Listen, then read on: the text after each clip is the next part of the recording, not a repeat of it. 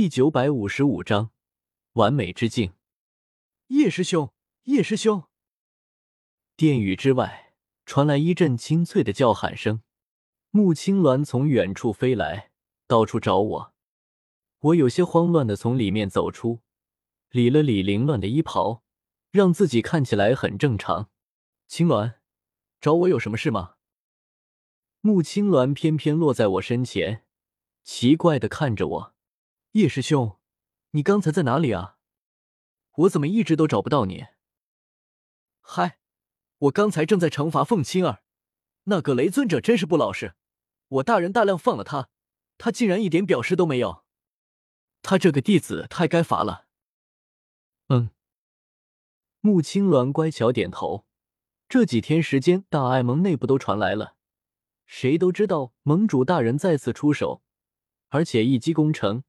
直接俘虏了雷尊者，并且差点斩杀。要不是雷尊者投的太快，表示愿意举格加入大爱盟，这才让盟主大人高抬贵手，放了他一条生路。不过叶师兄，刚才我们收到风雷阁派人送来的密信，信中，风雷阁说他们担心魂殿的报复，故而不敢宣布加入大爱盟，但是他们表示，绝对不会有一人出现在对付大爱盟的战场上。绝不会和我们作对。我微微错愕，他们这是想当皇协军？穆青鸾一愣，有点听不明白我在说什么。不过相处几年了，他也习惯我嘴里突然蹦出几个听不懂的词来，只当是西北疆域的方言。叶师兄，此事我们如何处理？是同意，还是发兵灭了风雷阁？穆青鸾请示道。我想了想。反正有雾老在魂殿盯着，风雷阁这番说辞是真心还是假意，还是想继续和魂殿搅和在一起？雾老都能看得一清二楚，绝对骗不到我。暂且信雷尊者一次，此事要秘而不宣。大爱盟和风雷阁这层关系要保密，我们也不要主动驱动风雷阁，再看看风雷阁那边的实际行动。是，谨遵师兄法旨。穆青鸾一板一眼的拱手作揖，抬起头时，却是满脸的俏皮。他转身离去，忽的又扭头迟疑道：“那个叶师兄，凤青儿她毕竟是天妖皇族族人，天妖皇族极其恐怖。师兄要惩罚他也行，但注意要轻，不要太过头了，否则容易招惹到天妖皇族。”穆青鸾实际上也是魔兽。青鸾一族的族人，同为魔兽，还都是飞禽。他最清楚不过天妖皇族的强盛。自懂事起，族中长辈就一直教导他，那是魔兽中的皇族，千万不要去招惹天妖皇族，否则将给青鸾族带来灭顶之灾。迎着穆青鸾那单纯清澈的眼神，我老脸一红。惩罚都已经惩罚完了。至于会不会招惹来天妖皇族，应该不会吧？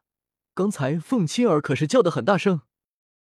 这只是中州大战的一个小小缩影，混乱和战争依旧在中州蔓延和肆虐。不过，随着风雷阁的出工不出力，每每对魂殿的计划都是光摇旗呐喊，却从不出手，倒是让大艾蒙这边也轻松不少。加上丹塔那边的援助。雾老及时传递来的情报，大艾蒙、丹塔和魂殿三方间局势渐渐稳定下来。尤其是伴随着三方斗圣强者都遥遥隔空斗了几次法，不分胜负后，连战线也稳定下来。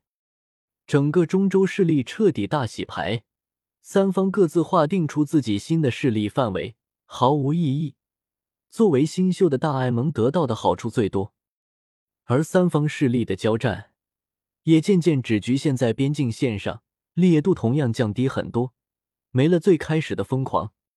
毕竟，这已经是一年后，漫长的时间，太多人的死亡，以及看不到胜利的希望，会让人变得渐渐麻木起来。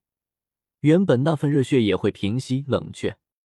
吱卡，厚重的石门缓缓开启。我从修炼境室中走出，这是整个大爱盟最好的修炼境室，天地能量极其充裕，内里墙壁、地面、天花板各处材料都是用的顶级灵材，拥有辅助斗者修炼的功效。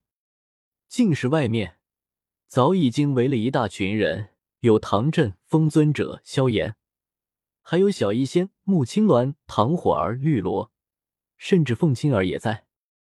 我一从里面出来，唐火儿就急匆匆喊道：“哥哥，你修炼的怎么样了？”我满脸苦涩的摇了摇头。自从我踏破花宗山门，进入尊者之境，已经有快一年大半的时间。这次我又闭关三月，苦苦追寻，只为了能踏出那最后一步，晋升斗圣之境。可是却什么都没有。我低声叹气，沮丧的看向唐振和风尊者，想从两位老牌尊者身上找到点答案，便将闭关修炼时的情况告诉他们。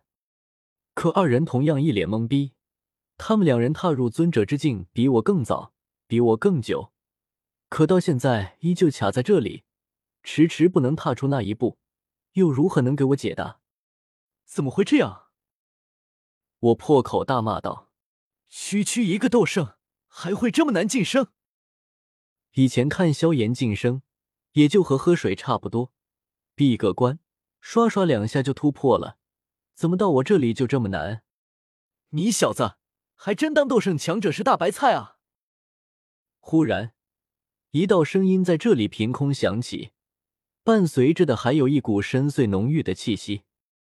唐振、风尊者二人浑身一颤，立刻恭恭敬敬的朝虚空行礼：“晚辈见过前辈。”虚空中出现一道空间之门，天火圣者在门的那一头，缩在小世界内，不敢出来，只是隔着空间之门，朝我翻了个白眼。悟得天地大道一丝一理，就足以晋升斗宗之境；悟的九成九，便是尊者；而十成十，则为圣者。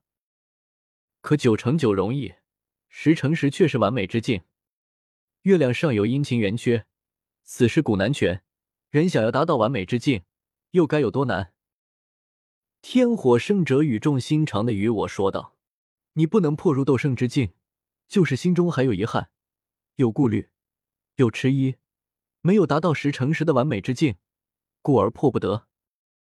以前老夫也如此，只是在那岩浆世界底下一缕残魂孤寂百年，破而后立，又在蛇人小世界被人堵了门，退无可退，这才破釜沉舟之下，得此时诚实完美之境，侥幸成了斗圣。你啊，要多学学。